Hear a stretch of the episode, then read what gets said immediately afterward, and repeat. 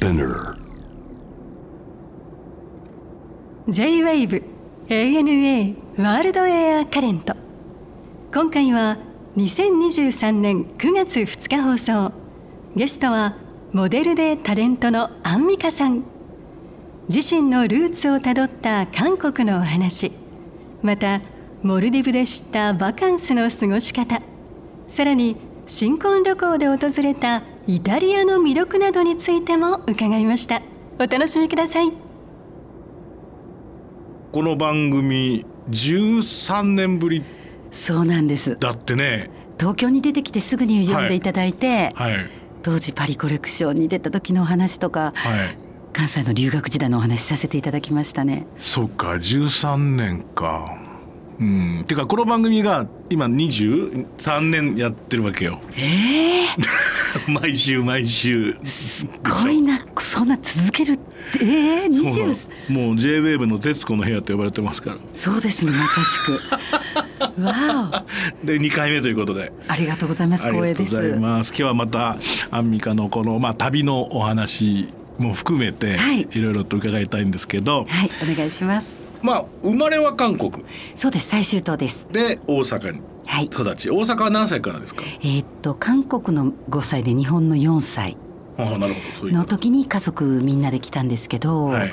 大阪の生野区の鶴橋、うん。桃谷っていうまあリトルコリアタウンみたいな。そうだね。はい韓国の人たちがたくさん住んでるところで、もう近所の人たちに可愛がられて三丁目の夕日みたいな文化が今も残ってるんでうん。雨が降ったら洗濯物は家に入って取り込んどいてくれるっていうような近所の人たちがそういうすごくいい場所で育ちました。ずっとそうか、うん。で何歳まで大阪いたの、私実は39歳ですね。うん。今52歳なんですけどうん、本当13年前に東京に出てきて。その時か。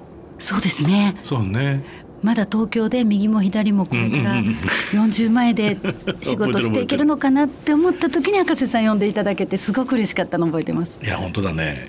最近もどうですか？韓国なんか、まあ、テレビよく見てますけど、はい。韓国行かれたりもしますよね。そうなんですよね。先日ある番組でうん、自分の第二の故郷をはい。旅する番組ではい、ソウルに行かせていただいて。うん。韓国の最終島も第二の故郷なんですけども記憶がやっぱり強いのはうん。2002年のワールドカップのうん、時、なるほど、日韓韓日サッカーのワールドカップの時に、うん。ちょうどワールドカップの半年ほど前からうん、留学をしてたんですね1年少し。これは何したかったわけ？これはどこから話そうかなって感じなんですけど、えっと、母が早くに亡くなって父とモデルをやりたいって15歳でこう父に伝えた時に、うん。まあ、必ず勉学と両立っていう条件があったんですけど,、はい。ど。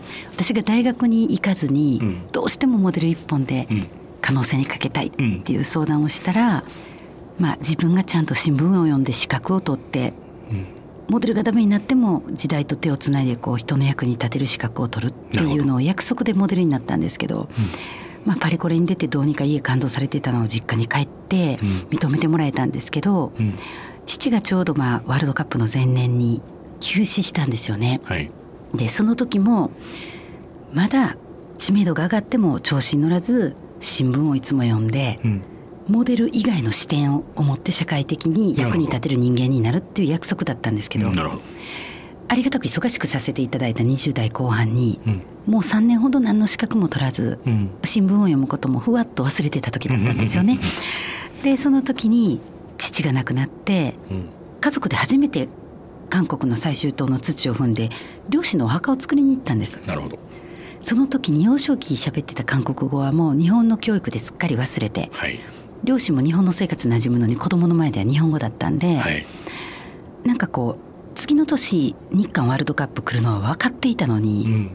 もうちょっとしてから韓国語勉強しようもうちょっとしてからってこう後の伸ばしにしてるうちに父が亡くなったことではい、韓国に行ってそこで初めてうん。両親のルーツを親戚に聞きたくても、うん、言葉がちゃんと喋れない、ね。あちゃんと家族の誰かが韓国語を喋って自分の国のルーツを正しく知りたいなっうん。ていうのを思い出してどうしても留学したいと思って行きましたね。あちょっと長くなりましたけど。あいえいえ、うん。つまりでまあその母国語をちゃんと喋れるようになりたかった。はいそしてこのワールドカップまでの間にうん。日韓でそのテレビ放映なり何か取材だったりの役に立ちたい。っああそうかそうか。て夢がありました。なるほど。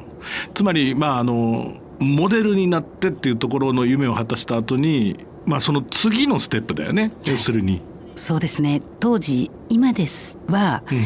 お子さん産んだ後のママタレとか、うん。ママモデルとか、うん。いろんな名称があってその市民権を得てるっていうのもその今の時代言うのはおかしいんですけれども、うん。ちょうど本当時代って早くて20年前ってモデルさんは大体30歳まで。30を超えたらうん。生活感が出るとか、うん。色がつくとか、うんうんうん結婚したらとか子供産んだらっていう,、こういろんなそういうカテゴリうんわーかるわかる。なんとなくねそうね。強かったんですよ。ね。でちょうどモデルとして次のステップも悩み出しましたし、うん。でも今のところ大阪ではすごく忙しい。うんそこにちょっとあぐらをかいてた部分があったんですよね。で韓国に行ってみてうん。クラスメートにうん「アンミカちゃんって言うんだじゃあミカリンって呼ぶね」って18歳のクラスメートにミカリンって呼ばれた時にちょっとカチンときちゃった あれ？私大阪ですごい長くも15からモデルやってるとみんな敬語だったんで。光り輝いとったもんな。そう実はねそう博士さんプライベートでもちょっとその当時 あの楽しかったよな。楽しかったですよね。あの頃な。あの頃。光り輝いとったもんな。ありがとうございます。ん。もう。いやでもだから本当調子に乗っていたなっていうのも気づけた韓国留学で、そうだ私うん。ここに来たらクラスメートでみんな友達やし、うん私は一人の30歳のアンミカやのに、なんか自分で実は自分を特別な位置にカテゴライズしてうん。勘違いする人生だったっていうことに気づけたのも韓国留学でなるほど。行ってよかったです。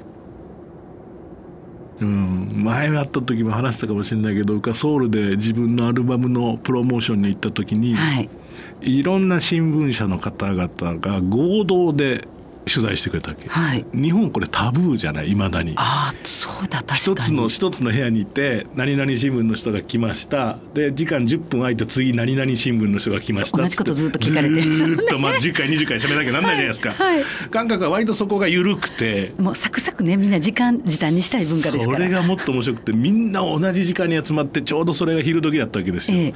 じゃあみんなで焼肉行きましょうってなったんですよ。えええ えしかもあの焼肉？そう。でねみんなでねお肉食べながらそれこそお酒飲みながら、えみんなで取材しましてくれましたね。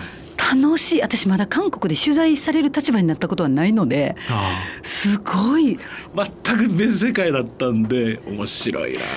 韓国は仲良くなるのにご飯っていうのがとっても大きくって、そうですね気も一緒に食べるって考え方なんでパンもごってもご飯食べに行こう、はい。一緒に食べようってすごくパンも口はすっごい大きいんですよね。そうその大きいと思うよね、はい。でちっちゃなお皿いっぱいあるけどまたメインが来たらそれをみんなでこう分け合って、はい。ハサミでジョギジョギ切ってどうや言って。肉とかね。そう。そういう感覚がやっぱり、まあ、今は随分と、まあ、日本もその韓国人気がすごい高いし。嬉しいです。うん。だおそらくだから娘なんかやっぱりもうずっとイギリスで育ってますけど、えイギリスでもやっぱりコリアンフードも大人気ですし。うわ嬉しい。もうちっちゃい世時は。界中からですよね今ね。本当これは両親生きてたら見せてあげたかったなって思う景色で、もうちっちゃい時はまあお弁当に私たちは法事がある先祖を敬う法事が年にうち長男の家なんで本当6回8回あるんですけど、うん。その直後ってやっぱりお弁当うにん。そのナムルとか、うん。ちょっと汁をできるだけ絞ってとかなんですけど、うん。こう韓国独特の卵焼きを入れていくんですよ。うん。で他のうちってたくさんタコさんのウインナーとかなんですけど蓋開けたらもうニンニクやし当時ニンニクの匂いってなかった。たくあんの時代ですやん。キムチとか本当食べへんから私はよ40年前とか他のお家は。だからみんなびっくりしてこれ何の匂いとか。え美香ちゃんの弁当茶色いっていうのがうん。本当コンプレックスだったんですけど、うん。今それをみんなが美味しい美味しいって食べるのがうん。本当に嬉しい。うんだね。うん。本当だね。いい時代。もう地球メイトよ。私地球メイトって呼んでるの。外国人っていうとよそよそしいから。なるほど。みんな仲間さて、まあ、最近のこのソウルのこうお好きな、うんなんかまあこれから旅に出かけるとしたらアンミカだったらここ行ったらいいよっていうのをちょっといくつか挙げていただけると。いいとですね。2つあるんですけどほもうまず一つもう昔から好きで、うん。今変化を遂げてもやっぱり美しいなって思うところが、うん。サムチョンドンってこう3つの清い洞窟って書いてある。サムチョンドン、ここはあのドラマなんかでも使われるキョンボックンっていう、はい。あの王様が住んでた宮廷の場所がや近くにチョンファで青い河原の台って書いて大統領が住まう邸宅があって、昔のヤンバンっていう貴族が住んでたこう昔ながらの邸宅がそのままこう棚田のように残っていて、うん一つ一つがリノベーションされてパン屋さんになってたりうん カフェになってたりあのみんながおしゃれにこう西洋とアジアのこうドッキング情報が入ってて、すっごく韓国らしさもありながら今の韓国の旬なものあとうん現代美術のあの街なんで、おー。いっぱい美術ちっちゃいこうギャラリーがいっぱいあるんですね。でここはすごく大人ですし、うん。流行りもわかりますし、ど芸能人にも会えますし まあなんかねいろんな意味で素敵です。あのレンタルチョゴリ着ってねチョゴリみんなスタイルよく見えるしお腹いっぱいになってもわかんないんですね。あちょごりね。そう。で風通しよくて暑くても 寒くてもいい、はい。だからこれでこう一緒に写真撮ったりもできる。ここが大好きなのと,、えー、とヨイドっていうこうテレビ局とかがあって、うん。韓国9月になると世界中の花火をする花火大会をする場所があるんですけど、はい。ここに大きい百貨店ができて、うん。ここの百貨店の中がこう体が悪い方とかベビーカーの方とかもすっごくこう廊下が広くて、中に自然の空中庭園がある。日本で考える百貨店とはちょっと違う大型のファッションビルみたいな感じで、うん。今流行のファッションからうん。小物からこう、うん。携帯とかこう機器のものからうん。全部が見やすく揃う百貨店ができたので、えこの辺りはゆっくりこう自然も楽しめますし散歩も気持ちいいしぜひ行っていただきたいエリアです。はい。えなるほどね。でそれでいろんな買い物もできるし街歩いてても楽しいし。あとちょっと疲れたと思ったら河原に座ってもうん。いいし韓国面白いのは韓国のペダルっていわゆる出前うん。は住所なくてこの公園の何番目に赤い服着て座ってるから持ってきてであの出前のラーメン届きますから。それ店から届くってこと？そうです。韓国ってもう昔からこれ20年以上前から韓国のペダル文化はそうなんですよ。ペダル出前は。へえ面白いねそれ。じゃあ外で公園で遊んでってベンチに座ってるから持ってきてって言ってる料理が来るわけだ。来ます。あそうですか。それはまだ東京ないよね。ねなかなかね。ないね。はい。本当ですか？面白いねいつ頃ですかこれ？これは5年6年ほど前ですかあね本当。実はあの今の旦那様とうん。東京に出てきて2ヶ月後に出会ったんですけど、まはい。あ、1年後に結婚して、うん。結婚する時にうん「君は働きすぎだ」と。仕事が大好きなの売れない時期長かったっていうのも聞いてるしわかるけども、うん休むのも仕事だし、うん。休むのも夫婦の向き合い方の一つだから、うん。婚前契約っていうことで、まあ、アメリカ人なんですけど、旦那様が、家事はじゃあ苦手なとこしなくてもいい。その代わり冬3週間から1ヶ月、うん。夏は1週間から2週間。必ず休んでほしい。っていう契約を優しい契約をしてくれたんですよ。なるほど。でこれは本当に私もあ休むことって自分のメンテナンスでこれも仕事に対して自分を大事にするって責任感の一部やなっていうふうにうん。感じてありがたく事務所にも婚前契約なんでっていうことでお伝えして休ませていただいてるんですけどこのおかげで1年間それを楽しみになんか仕事も頑張れますね。いいですね。いやいいです。改めてまじまじ。いやでも日本の方もなんか休めるようなうんなんか制度がどんどん整ってきてるようなのでどんどんどんどんうん広まってうん。生きてる限り自分たちの国以外のとこ行くことで日本をこう改めて俯瞰で見れたりもできるんでいいなと思いますね。いや僕もまあバカンス大賛成なんで、はい。やっぱりそれでメリハリだよね。そうやってちゃんと大きく休むことっていうのは、まあ、ほら3日休みっていうので十分だっていう日本人たくさんいると思うんですけど、えそれはね結局同じリゾートに2週間ぐらいいる西洋人いっぱいいるじゃないですか。はい。でねよ私もそう。4日目から何してんのかって言ったらただプールサイドで本読んでるだけ。そうです。もその時間の大切さっていうのがものすごく大きいじゃないですか。何もしない贅沢っていうか、夕日を毎日違う姿一度も同じ姿見せない沈む夕日を見てるとか、私も3日の休みのうちはん。計画立てちゃってたんです、せっかくこの国来てからあれもこれもあれも逆に忙しいやんっていう。うちの家内いまだにそうですけど あのさ何しにバカンス来てんだろうみたいな。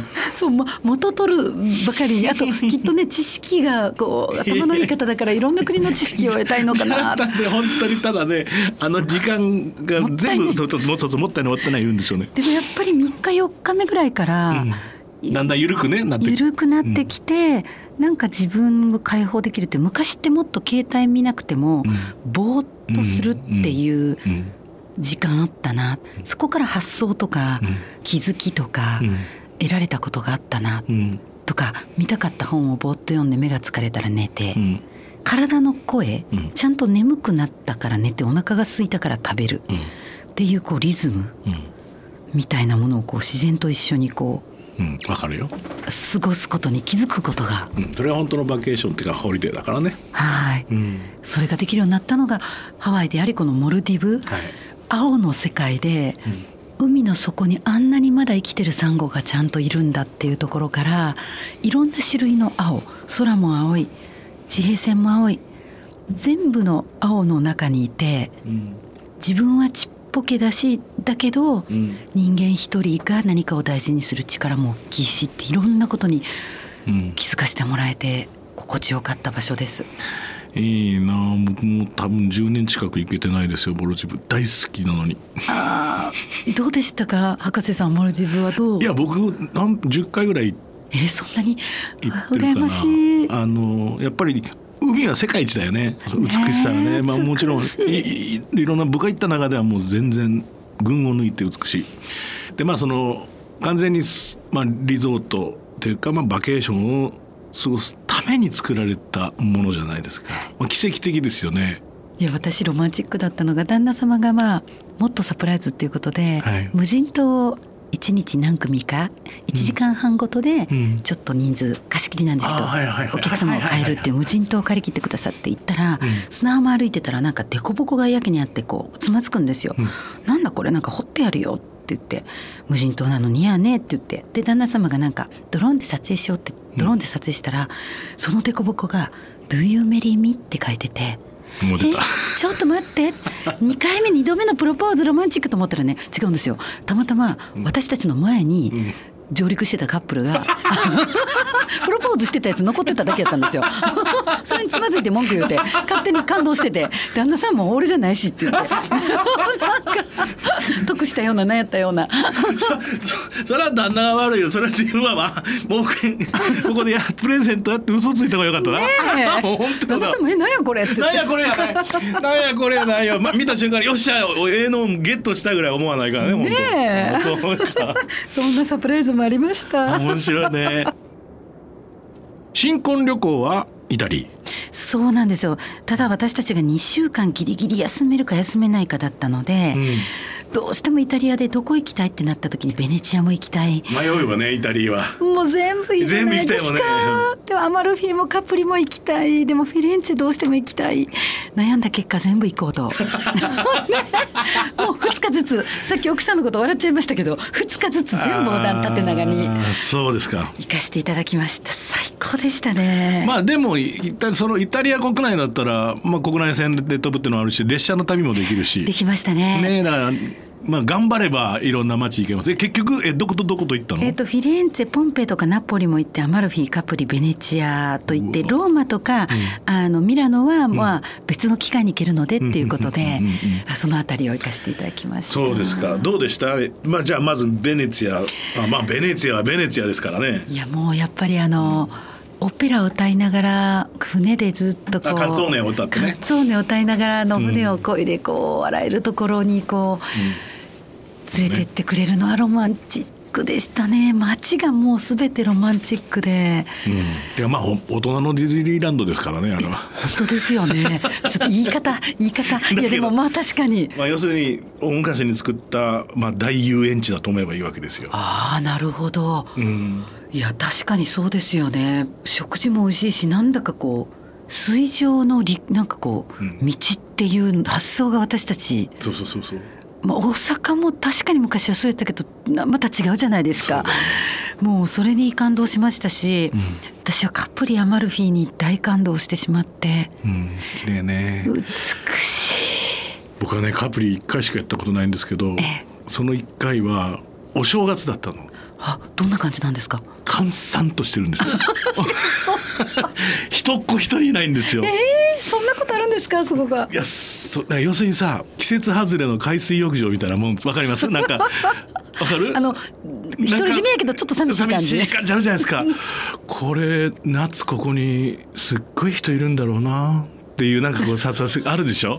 お祭りの後片付けしてるみたいなあるじゃないですか。なんかそのでも何とも言えないこの静けさがね僕は逆に良かったんですね。とても楽しくて。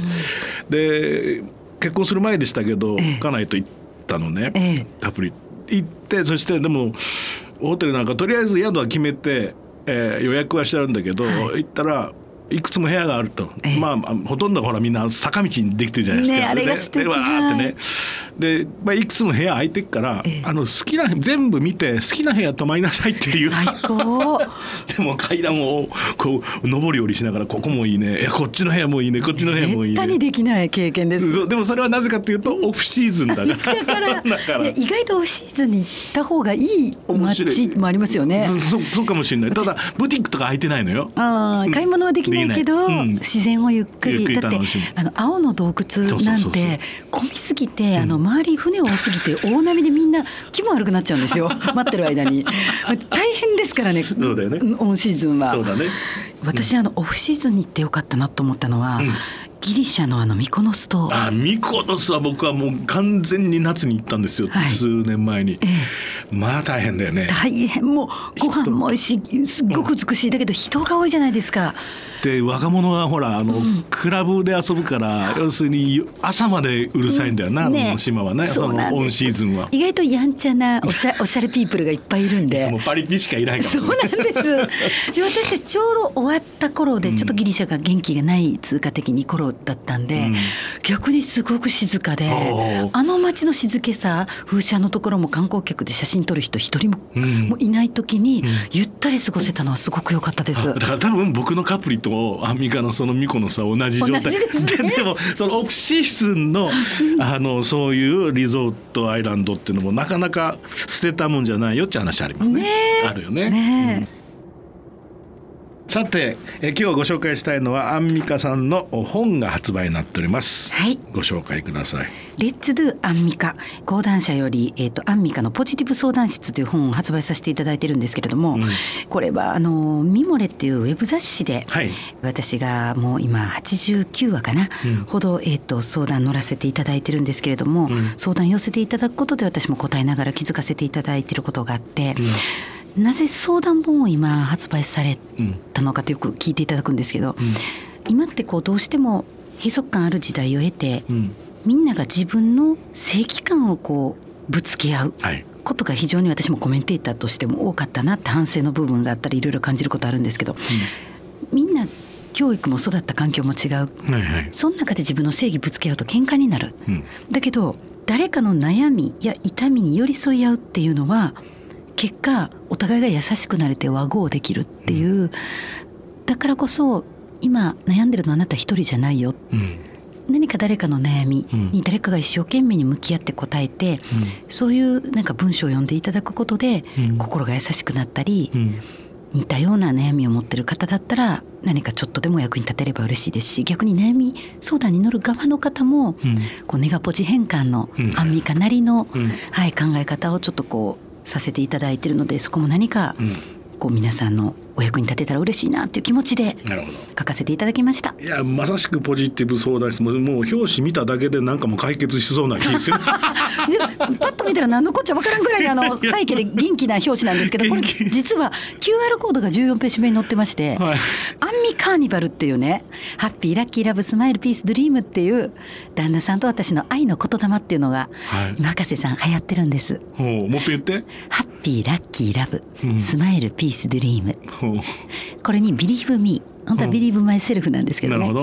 という言葉をプラスしてうん振り付け付きで、うんマツケンサンバさんみたいとよく言われますが。いやもう松いいじゃないですか別に。アンミカのマツケンサンバ言うて、そうなんです。いやもう尊敬してますから、うん。あれだけ世の中を元気にされるね。すごいなって。だから私もたくさんの方にも踊って笑って元気になっていただこうということでポジティブな言霊の歌とダンスを出しましたのでそちらもぜひチェックしていただけたらと思います。いや僕もペラペラとめくってましたけどやっぱ本当にアンミカらしい答え方が素晴らしいですね。ありがとうございます、うん、みんなで元気にいかなってなかなかほら言うたところでよ、うん、なんかね 心立て替えるの難しいですからね。そうそれでねうん元気になりましょうって言うべき人が言わないと意味がないわけよその人が元気だから言ってていいんだなって話で。やそれは助かりますよね。とんでもないです。ね私も能天気なのではなく、うん、ちゃんとこう暗闇というか、うん、もうなんか悲しい思いあのちっちゃい時の差別とか、うん、いろんなこう、まあ、自分なりのコンプレックス、顔に怪我をしたりして、自信なかった時代もあって、暗闇知ってるから、光のありがたみがすごくわかるので、そういう方の何か心の立て替え方、もうずっとポジティブを押し付けてるわけではない本なので、そういう心を立て替える何かのきっかけてこの原理のてこ、あのきっかけになるような本だったら嬉しいなと思ってます。さて最後にゲストの皆さんに必ず伺っているんですが、はい、アンミカにとっての旅ってのは一体何ですか？もう旅は人生そのものです、うん、感情の経験っていういろんな宝物の経験もあると思うんですけど旅っていうのも自分の知らないうん、世界の本のページをめくるような感じできっとそこにいろんな、えー、発見とか感動が生まれると思うので私はもう生きてる限り自分の人生のページをもっともっと増やしてカラフルにしたい「死んだ時走馬灯」っていう本を読んだ時に一辺倒の色合いよりいろんな色合いでいろんな感動と心の機微がある本を読みたいと思うので、はい、旅ってそういう人生そのもの自分の本かなと思ってます。楽しかったです。どうもありがとうございました。ありがとうございました。ANA World Air Current.